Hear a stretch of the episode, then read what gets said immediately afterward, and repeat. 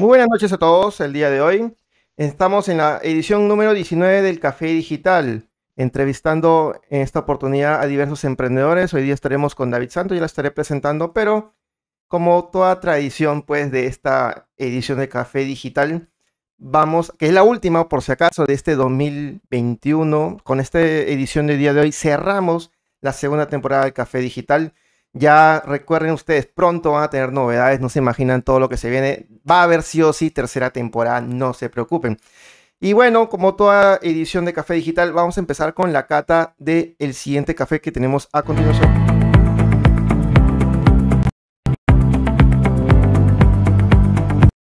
Muy bien, el día de hoy tenemos este café que voy a mostrar que es Corbeta. Este café que ustedes ven es café peruano de especialidad, chanchamayo junín, tostado medio molido.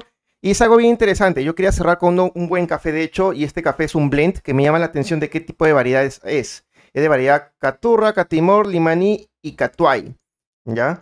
Eh, tiene 80.25, notas frutal, vainilla y, y carambola. Interesante. Tiene varios frutas, bien frutal se nota que es, así que vamos a probarlo. Yo ya lo tengo aquí. En esta oportunidad vamos a probarlo con esta cafetera tenemos prensa francesa y tenemos ya aquí nuestro café servido, como ustedes sabrán, y vamos a degustarlo rápidamente para no perder el tiempo con nuestro invitado y poder conocer un poquito más de la entrevista.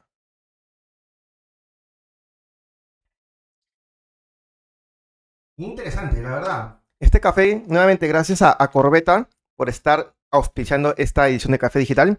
Comentar que este café tiene un tostadito bien particular. Me, me gusta el tostadito eh, yo lo tomaría de hecho de mañana, esta vez lo voy a tomar de tarde, bueno, noche, pero sí lo tomaría de mañana porque me va a dar un, tiene un cuerpo bien interesante, bien interesante que, que podemos eh, sentir.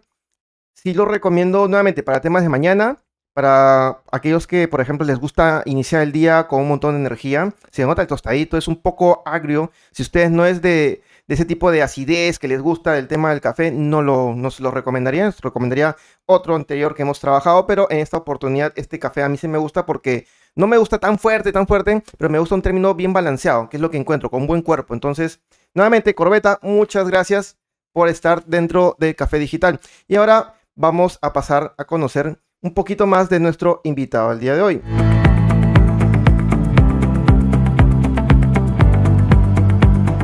El día de hoy estamos aquí acompañados de David Santos, él es jefe de innovación y transformación en la Pontificia Universidad Católica del Perú. David, ¿qué tal? ¿Cómo estás? Hola, ¿qué tal, Fer? ¿Cómo estás? Qué gusto estar acá. Muy bien, David. Eh, para aquellos que no te conocen, por ejemplo, no sé si podrías comentar un poquito más de tu experiencia. Sí, dale, a ver. Eh, a mí yo podría resumirme como una persona que me encanta transformar personas a través de, la innovación. he descubierto este mix de cómo poder generar las competencias de innovación en la gente puede transformar a las personas. Y cómo nace, ahora se los cuento de perspectiva. Eh, yo estudié mi pregrado de ingeniería electrónica.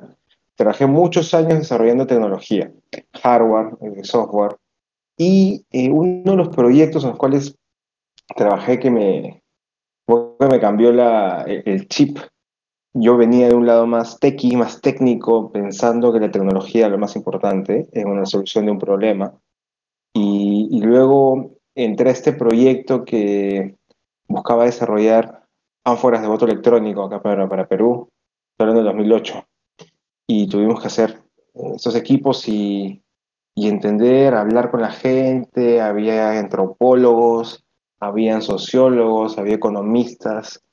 Y dije, wow, ¿qué es esto? ¿Cómo, tengo que pensar en otras cosas que en mi cabeza no había pensado, cómo la gente se va a transportar, cuánto va a pesar, una serie de criterios que yo no lo había, no lo había considerado. Y dije, oye, a mí me encanta eso, solucionar problemas, eh, pensar, entender los problemas y dar soluciones.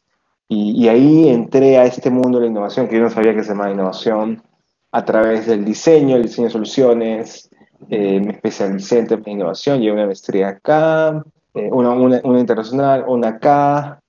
Eh, la educación siempre está en mi vida, toda la vida, siempre he enseñado en la universidad y ahí mezclaba estos conceptos el desarrollo de productos fue lo que yo encontré que hizo este, este amalgama, este match muy bonito, desde entender un, idea, un problema hasta poder desplegarlo y llevar una solución al mercado, sin saber pues mucho de qué, trataba. Luego me especialicé en temas de emprendimiento en India, eh, viajé por varios lados para ver qué es esto que estoy haciendo, que es nuevo.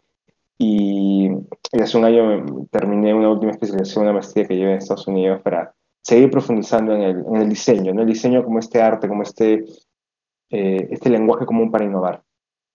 Y ahora eh, en la universidad, en la, en la PUC, desde mi lado intraemprendedor, moviendo un poco la, la, innovación en la universidad, el ecosistema de innovación.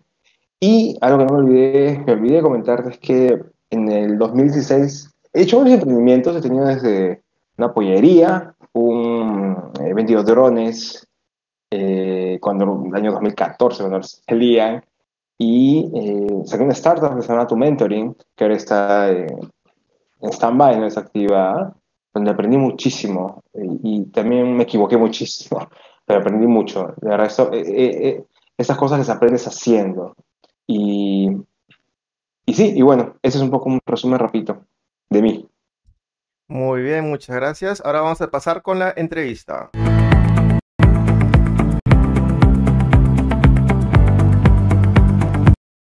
Interesante, David, todo lo que comentas con respecto a tu experiencia, un poco has comentado de tus estudios, has incluso hablado de dónde estás trabajando y de Yapa, como yo diría, ya agregaste el tema de tu mentoring. Yo te quiero hacer una pregunta porque me llamó la atención, porque de hecho no ha llevado un orden todo lo que has explicado, pero me gustaría saber qué fue primero, como el huevo o la gallina. ¿Qué fue primero, David, en tu caso? Eh, ¿Las ganas de querer aprender de innovación e empezar a crear productos, por ejemplo? O tu mentoring? Porque creo que hay un pequeño cambio el antes y después de, este, de este startup que creaste. Sí, eh, o sea, mi, mi interés por lo que fue primero fue entender cómo, eh, entender la innovación, por qué sucede, cómo sucede, qué factores determinan que exista la, la innovación. Y en ese proceso es que eh, detecto problemas. Digo, oye, acá yo he hecho algunas empresas más tradicionales, convencionales. Si sé del tema, lo he estudiado, revisado, tengo amigos, ¿por qué no voy y lo hago? O sea, si yo tengo que predicar con el ejemplo, ¿no? No puedo decir que yo hago algo y no lo hago, ¿no? Tengo que hacerlo. Entonces, voy a hacer mi emprendimiento, voy a hacer mi startup este, con este tema de educación. Quedo, eh, detecté un problema en ese momento y dije, oye, tenemos que desarrollar competencias en las, en las personas, hacer, en este caso era mentoría, las personas no podían eh, o tenían esta dificultad, se quedaban estancadas mucho tiempo en un problema, en un tema, y no, podían, no, no ascendían, y se quedaban ahí. Cuando, cuando conversabas con un mentor o alguien que tenía más experiencia, te podía destrabar y sacar. Yo vi ese problema, lo viví, y mucha gente lo vivía, y dije, oye, esto tenemos que, que verlo. Y ahí es donde entro el emprendimiento y descubro más la parte práctica de startup, más el, el, día a día, cómo se hace, cómo tienes que optimizar tus recursos, cómo tienes que priorizar, cómo tienes que decir que no. Y, y ahí fue, o sea, ahí, ahí, fue esta conexión más con el emprendimiento startup, que, que la, la venda de emprendimiento siempre la he tenido desde mi familia, mi papá, mamá, entonces siempre lo he visto, ¿no? Soy, soy independiente, entonces yo siempre lo he tenido ahí. Eh, pero ahí la, creo que la viví más fuerte, ¿no? la, el, más, el, peso más fuerte la, la, viví, la viví en esa, en esa etapa. Entonces yo renuncio a un trabajo que tenía ahí por dedicarme a eso. Y, y justo fue antes de irme de viaje a Estados Unidos, así que fue, fue perfecto. Muy bien, David. Sí, y justo eh, ya que comentas todo lo relacionado a eso que viviste, del tema de startup, porque como ya comentaste, tú has sido emprendedor casi toda tu vida. Pero el tema de startup me está llamando un poquito la atención y dentro de tu experiencia como emprendedor eh, de startup como tal aquí en el Perú, ¿qué es lo que rescatas? Y a su vez me gustaría que también digas qué es lo que, qué es lo que te impidió seguir creciendo, por ejemplo. Sí, para mí fue ha sido una de las cosas más difíciles que he hecho. Y, y finalmente no pude encontrar el product market fit, no pude crecer a la velocidad que yo quería. Y, también fue mucho de manejo emocional, mucha frustración. A mí, las cosas que yo hago siempre me han salido, todas. Yo hago esto, pum, voy y lo consigo. Le pongo el dardo y voy y lo, y lo hago. Y si no hay, abro el camino.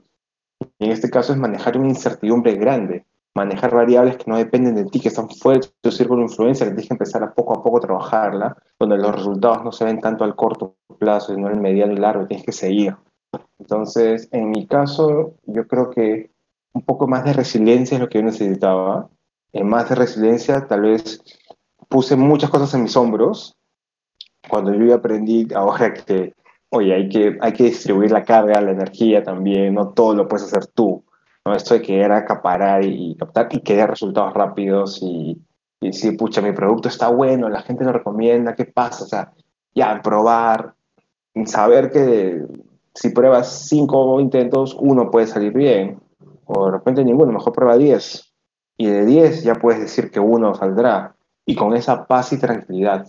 No que pruebas dos o tres y ya, y no funciona, es como que, no puede ser, y estás ahí renegado, te genera, te genera una sensación pues negativa, y, y creo que esas cosas, ahora que lo veo hacia atrás, ahora que me preguntas, creo que son las que me han nutrido, ¿no? Como, como ser humano, porque esto te hace enfrentar contigo mismo, con tus propias creencias, cómo es como tú ves el mundo. Y lo, cuando haces una empresa o tienes una familia, lo que haces es pasar tus creencias a eso que haces. Entonces, eh, fue una lección dura, porque me puso un espejo a mí mismo de cómo yo pienso, de cómo enfrento. Ahora quiero, estar, estoy pensando en el bichito de hacer unas cosas y sé que también va a ser un reto, porque yo, no soy el mismo, pero también cargo cosas que tengo que seguir eh, limpiando, sanando y, para poder tener empresas más sanas. Entonces yo creo que es eso, la, la, salud de tu emprendimiento va a depender de qué tan sano estás tú en tu mente, qué tan, cómo, cómo lo ves, qué tantas expectativas tienes y es, y es bien, es bien duro, ¿no?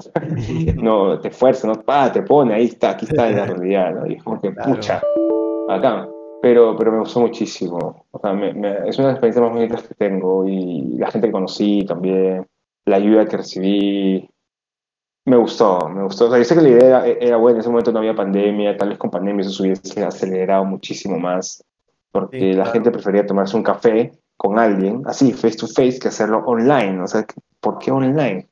En Estados Unidos el modelo ya estaba, pero a otro nivel.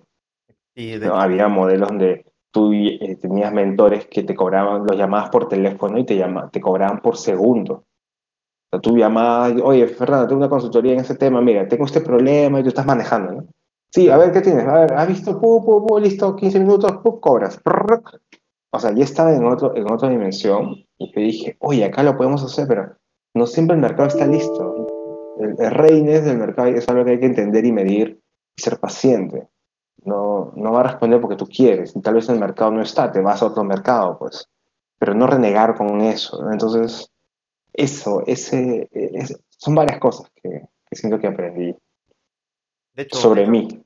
De, de, hecho que sí, David, de hecho que, de hecho que sí, o sea, justo has tocado varias cositas que dentro de todas estas ediciones de la segunda temporada de Café Digital, que nos hemos centrado literalmente en hablar todo lo, lo no tan bonito, los emprendimientos y emprendedores, justo déjame decirte, tú siendo la edición número 19, de que has comentado parte de lo que muchos han repetido y es uno de los, creo yo, pues hacer un resumen, porque de hecho me gustaría hacer un resumen, es que muchos emprendedores tienen que lidiar consigo mismo con una, un aspecto de ellos mismos que tal vez no lo habían descubierto antes, ¿no? Por eso que siempre dicen cuando alguien es un emprendedor, el primer emprendimiento es como que bien desordenado, más ganas que otra cosa, pero a partir del segundo y tercer emprendimiento como que la cosa cambia, te conoces mejor, sabes tus debilidades y fortalezas como tal, conoces mejor, el, le das prioridad por ejemplo al tema del equipo que lo has comentado, al tema del balance eh, de carga laboral que también lo has comentado.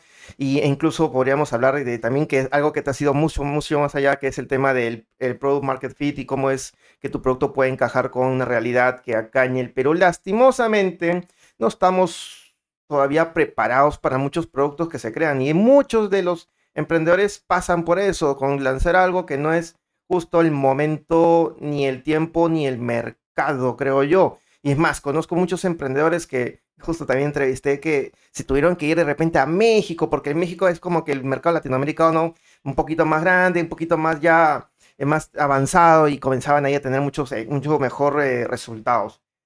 Muchas gracias, David, nuevamente por explicar todo esto, porque literalmente nos has resumido. Pero ahora me quiero centrar en otra parte que también me llama la atención.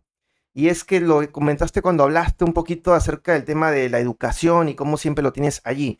Y es el hecho de cómo es que teniendo todas las experiencias que tienes, habiendo hecho todos los cursos, terminas en la Universidad Católica, aquella que te formó. ¿Cómo fue que hubo ese inicio, ese ingreso para trabajar el tema de innovación allí dentro?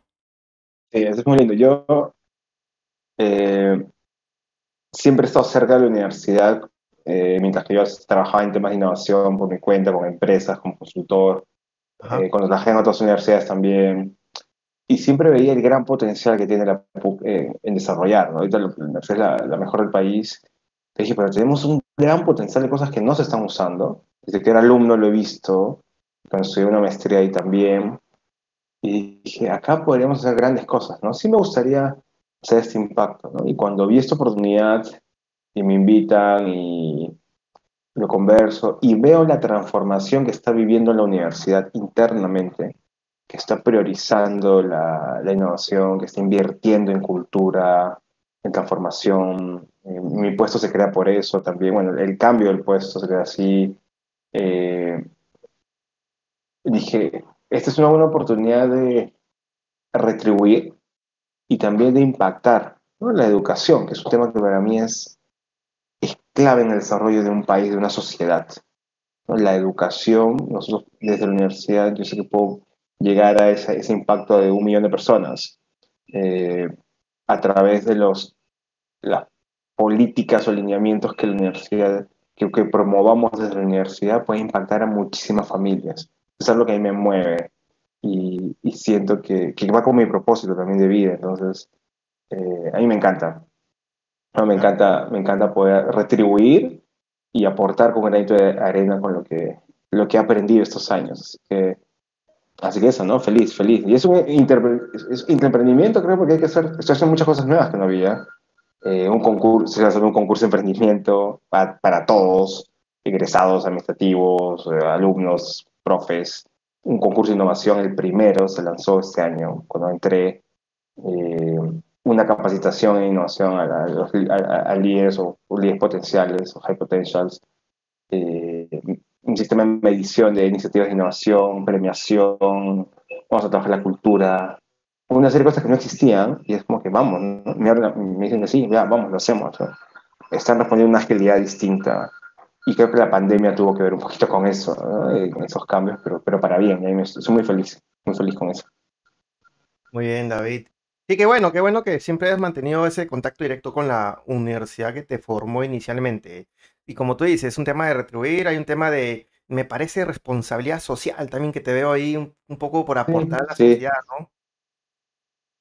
Sí, de todas maneras, eso, eso me mueve muchísimo. Me mueve muchísimo también. Qué bueno, David. Muy bien, em, ya estamos entrando literalmente a la parte media de esta entrevista. La, pasa volando, la verdad, toda esta segunda temporada, las entrevistas pasan, pero volando.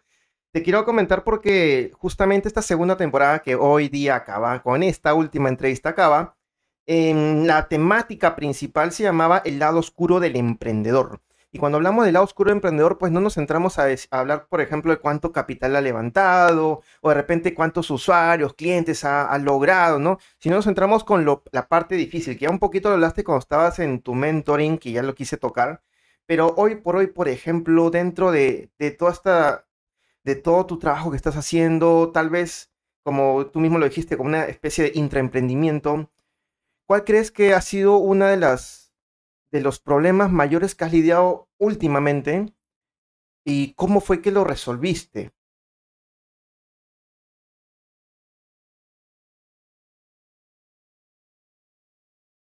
A ver, problemas. Ajá, te agarré frío, creo. o sea, creo que hay varios, ¿no? Eh, tal vez, tal vez lo que comentaba, que era este eso de, por más que uno sabe que hay que enfocarse en el usuario, creo que siempre recordarlo y decir, ok, ¿para qué estoy haciendo esto? ¿no? ¿Para, ¿Para quién lo estoy haciendo? ¿A quién le va a beneficiar? ¿Por qué es importante hacerlo? Mantener esa motivación siempre a pesar que hay, hay, que hacer cosas que no te gusten tanto en este momento, tal vez más operativas, esa es una parte difícil. Como que, ah, esto ah, es tedioso, ya, pero bueno, entonces porque va a un fin superior. Ok, vamos a un fin superior. Y recordarlo me ayuda a seguir, ¿no? Seguir avanzando y seguir, seguir caminando. Eh, eso, te topas con un obstáculo. Es como que, ah, pero no, ¿por qué tiene que fluir? O esta persona o este grupo, ¿por qué se, se interpone? Como que, ah, pero espera, pero hay un fin más super, superior a esto, ¿no? Vamos y, continuar, ¿no? Creo que eso. Muy bien, qué interesante, qué interesante. Si tenemos en cuenta ese tema de los obstáculos, ¿cómo sería para el emprendedor que pueda romper esos obstáculos internamente? Y yo, yo creo que lo que a mí me funciona es verlo como, como parte del juego, ¿no? No sé, yo soy un poco tío, yo he jugado Super Nintendo, ahora hay PlayStation y demás, ¿no? pero no sé si jugabas este, Donkey Kong o Mario Bros, esos juegos antiguos, tú veías que cada mundo tenía un jefe, ¿no? Entonces, ibas al jefe, lo, lo fatabas y te ibas al siguiente nivel. Entonces, no veías al jefe como que, pucha, el jefe, ¿no? Qué obstáculo, ya. Sino, oye, ya, te voy a matar para llegar al nivel 2, porque me espera en el nivel 25 o en el 200, depende del juego, había juegos de todo tipo. Eh, me espera ya el final, ¿no? Entonces yo quiero llegar allá. Entonces ya sé que esto es parte del proceso. O sea, ya sé que va a venir un jefe y de repente ahí tiene varios subjefes que me van a estar ahí esperando para pasarme la mecha, ¿no? Algo así. Eh, verlo como un juego, como que van a aparecer. Y acá, pues vamos a ver cómo estoy. O sea, en este primer juego, pucha, me ganó, listo. Entonces, me quitó una vida, listo, ya vuelvo a jugar y recupero la vida y ya sé cómo enfrentarlo. O sea, mirarlo así, ¿no? Como un juego, como un videojuego donde estás avanzando y que es un poco ingenuo creer que cuando estás en un juego de, PlayStation o de computadora donde estés, que todo va a ser lindo y color de rosa, ¿no? O sea, van a venir afuera de las cosas para evitar que tú avances. O sea, así va a ser, ya, lo mismo, verlo así. Y no lo había pensado antes, ahorita que estamos hablando, se me ocurrió eso y me parece que es una buena analogía. Esperar eso, ¿no? A veces podemos ser un poco ingenuos o, que, o, que, o tomar las cosas personales. Y, creo que esa es otra, la, la, clave detrás es la disociación. O sea, disociar, esto no es personal, esto estoy viviendo en este momento y bueno, pasó así, listo, mañana va a poder pasar distinto. Y ahí viene un punto que es clave, que justo en, eh, cuando la, lanzaba mi emprendimiento, eh, o cuando en pandemia eh, lancé una, una segunda versión de mi emprendimiento, eh, detecté este tema, que es una competencia raíz que, que nos cuesta mucho a, la, a Perú, en Latinoamérica y en el mundo, que es la inteligencia emocional. Okay. O sea, desarrollar inteligencia emocional. Y en el emprendimiento lo ves muchísimo, es muy duro. Y si no tienes esa inteligencia emocional, te va a ser muy difícil. Eh, porque es como casarte o tener hijos, es un reto que no has enfrentado, porque cada vez es diferente, por más que has tenido cinco hijos, el sexto no es lo mismo requiere otra, una inteligencia emocional de, de tu parte, cómo llevarlo, cómo interactuar con el resto. Es lo mismo en el emprendimiento. ¿no? Estos temas de inteligencia emocional, talleres, eso es, es básico. ¿no? Y eso también me ayuda mucho a mí, conocerme. Claro, claro que sí, David. Qué bueno que... Igual sigue siendo una piedra, igual sigue siendo difícil. sí, claro que sí. David, has, hecho, has dicho algo que, si bien eh, otros emprendedores no lo han comentado así como tú, Creo que tú ya lo, lo, manejas mejor porque tú conoces. Me parece que sí, de hecho has estudiado un poquito el tema de inteligencia emocional para este tipo de, de, situaciones, porque literalmente lo que yo siento en tu caso es que te has preparado y sabes reconocer, porque la mayor, mayoría de emprendedores dice, oye, tengo estrés, ¿no? Oye, este, tengo en mi cabeza un obstáculo porque quiero hacer las cosas, pero no puedo. Entonces, yo sé que tú de frente lo englobas como un tema de inteligencia eh, emocional y eso me, ha gustado de, de, ti, que lo, lo sepas, lo domines. O sea, para haberlo englobado, yo sé que lo dominas. No necesito, no necesito decir más, no me tienes que demostrar. Literalmente, tu misma, la misma entrevista me ha demostrado eso. Y eso es muy válido. Me imagino que tú debes o estás trabajando un tema de, de mentoría también a, emprendedores y de hecho les ayuda eso, ese, ese conocimiento extra que tú tienes versus cualquier otro que de repente no tiene esta experiencia. Eh, bueno, literalmente eh, ya estamos llegando a la parte final, David. eh, antes de, se pasó rapidísimo, antes de ello quisiera tocar también un tema que va a ser el último de, una de las últimas preguntas que vamos a tener el día de hoy, de esta última edición de Café Digital, edición 19 de esta segunda temporada, es relacionado a cuáles son los siguientes pasos, cuáles son los planes a futuro, tanto para David Santos como de repente para la parte de la sección de innovación dentro de la católica. No sé si nos puedes comentar un poquito de ello. Eh, a ver, para mí, eh, potenciar, seguir potenciando, y, estoy justo mi tarea de año nuevo y inicio de este año, del otro año, cómo potenciar el impacto que, realmente estoy teniendo en, a la realidad que, que vivimos nuestro día a día. Cómo poder ir generando más agentes de cambio desde la universidad, pero también en otras redes y compartiendo las cosas que uno va aprendiendo para, para que más personas se atrevan a tener, a seguir sus sueños, a tener, a desarrollar esos proyectos que quieren y que sigan impactando a las personas que lo necesitan. Hay mucha gente que necesita eh, comunicación, transporte, envío de, de cosas, etc. Entonces, está alguien que vaya a solucionar problemas. Necesitamos gente que, que detecte, olfatee los problemas y plantee soluciones. Mi, mi afán y mi, mi, mis sueños es cómo hacer que eso suceda, cómo hacer que desde el colegio los niños se vuelvan problem solvers, gente que resuelva problemas, cómo poder impactar ¿no? esta cultura de diseño de soluciones, o llámalo cultura de innovación, desde abajo. Hacia ahí es mis, mis ideas de, de, cómo lograr esto a nivel Perú, Latam y, a nivel mundial. Y, y, nivel de la PUC, bueno, la universidad, como te comenté ya, algunas cosas que está haciendo, está invirtiendo en serio tiempo, dinero, y lo que yo veo es un ecosistema muy maduro el próximo año, que se viene eh, startups saliendo, spin-offs de la universidad que van saliendo a solucionar temas. Veo mucho eso, ¿no? Mucho gente atreviéndose más a innovar y emprender desde la universidad, lo cual no ha pasado antes. Entonces, eso es lo que quiero romper y lo que quiero lograr. Muy bien, David. Muchas gracias entonces, David, por la entrevista al día de hoy. Eh, tanto de, mi parte, de hecho, que hace tiempo que no hablamos, ¿no? Ya un poquito antes de la entrevista conversamos de ello, pues que pareciera como si fuera ayer, ¿no? Que nos encontrábamos en la universidad paseando, ¿no? Hablando y, y hoy por hoy, pues por un tema de pandemia no podemos tener una entrevista literalmente presencial, pero tenemos un cafecito, nos hemos tomado el día de hoy, ya se me acabó mi cafecito, eh, y un poco refrescar, ¿no? Eh, refrescar ese tema de, tú has pasado por varias cosas, yo he pasado por varias cosas, pero nos reencontramos y nos ponemos con un poco al día, ¿no? Nuevamente, agradecerte, David. Te voy a dejar estos últimos minutos. Literalmente, eh, gracias, eh, David. Yo te voy diciendo desde ahorita gracias. También aquí a Café Corbeta, que son aquellos que han, han, puesto el café el día de hoy. Eh, dejo estos últimos segundos, David, para que tú un poquito puedas despedirte a aquellos que estamos, que están viendo aquí, están conectados o que te van a ver después porque esto se sale en Facebook, sale en YouTube y sale en Spotify, te a ver por todos lados. Así que eh, estos segundos para despedirte de aquellos que te están viendo. Bueno, despedida, gracias.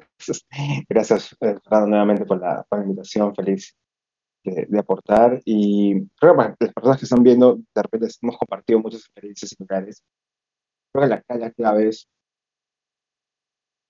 encontrar lo que te gusta y atreverte a encontrar lo que te gusta. No va a llegar en porque no se queda sentado esperando, va a llegar porque vas a probar A, B, C, D, F, H, y en ese proceso va a aparecer. Entonces, la confianza a los que están buscando confianza y los que ya lo encontraron, también confianza para atreverse y que sepan que no están solos, sino que busquen una comunidad, una comunidad, un espacio de gente igual que está buscando apoyarse y crecer y, y, no están solos, lo que quieran hacer, si están pensando solucionar un problema del mundo o un problema o sacar su emprendimiento, ya hay gente que lo puede, que, puede trabajar con ustedes, entonces no sientan que están, que están solos, eso. Eh, se me vino a decirlo, no sé por qué, pero lo tenía que decir, así que gracias, ya nos vemos pronto. Gracias a ti nuevamente, David.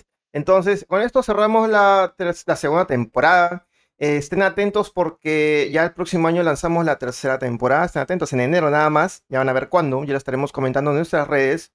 Y finalmente, eh, esto ha sido todo por este año. Que tengan buenas fiestas. Hasta la siguiente edición de El Café Digital. Con ustedes, con ustedes, Fernando Vilela, ha sido todo por el día de hoy. Hasta luego, chicos.